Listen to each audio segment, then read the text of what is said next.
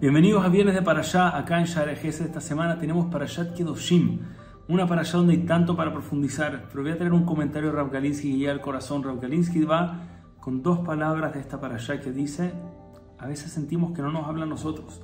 La Torah dice Lotikzol, la prohibición de robar. Un judío no, no, puede robar, no debe robar, nadie debe robar. La Torah no está prohibiendo a nosotros, a Israel, la prohibición de robar. Dice Galinsky, ¿qué tiene que ver eso conmigo, verdad? Porque Hashem me está diciendo, se supone que toda la Torah es para todos Israel, es para todos nosotros, ¿qué tengo que ver yo con robar? Y él trae obviamente que hay tantos, primero, todos, siempre el Yetzirah existe, siempre una persona tiene que alejarse de todas las averotas, incluso si siente que está más allá de uno, pero dice que adicional a eso, existen formas de robar que uno ni se le imaginaría, el, lo que se espera de Am Israel es tan elevado que uno no necesariamente tiene que robar para robar. Y él trae un ejemplo, y algo en lo que estoy seguro que todos podríamos fortalecer y va a ser el, la enseñanza el día de hoy. Galinsky dice que cuando una persona nos saluda, nos ve y nos dice, hola, ¿cómo estás? Y no saludamos de vuelta. O de repente saludamos de vuelta, la persona está esperando su saludo de vuelta y tal vez estamos distraídos, hola, hola, siga la rápida.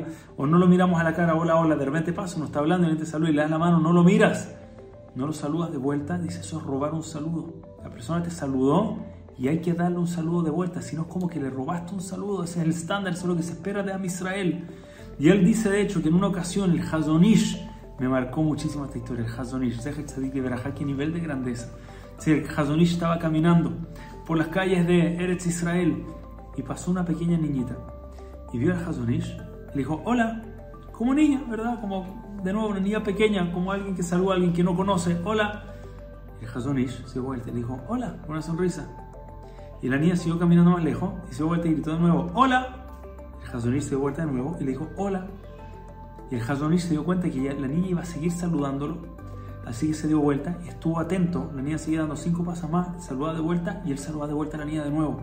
Y se quedó ahí esperando hasta que la niña esté tan lejos que ya no lo salude más. Estuvo varios metros más lejos, estuvo ahí unos 2-3 minutos para que no vaya a ser que la niña en algún momento, una niñita pequeña, que probablemente le hubiese ofendido, pero que no vaya a ser que en un momento la niña le vaya a decir hola y el gran Hazonish va a estar mirando para otro lado y no le va a saludar de vuelta. Él dijo, no puede ser, voy a quedarme acá parado esperando hasta el último saludo y se lo voy a contestar.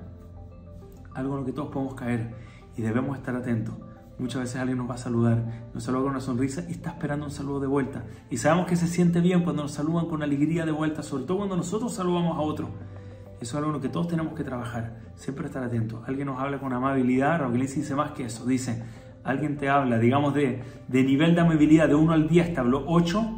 Dijo, está bien, pero él tomó iniciativa. Y eso cuenta más puntos. Así que tú no puedes devolver 8, tienes que devolver 9 o 10. Excelente saludo, hola. Tienes que saludar, hola, con más alegría todavía.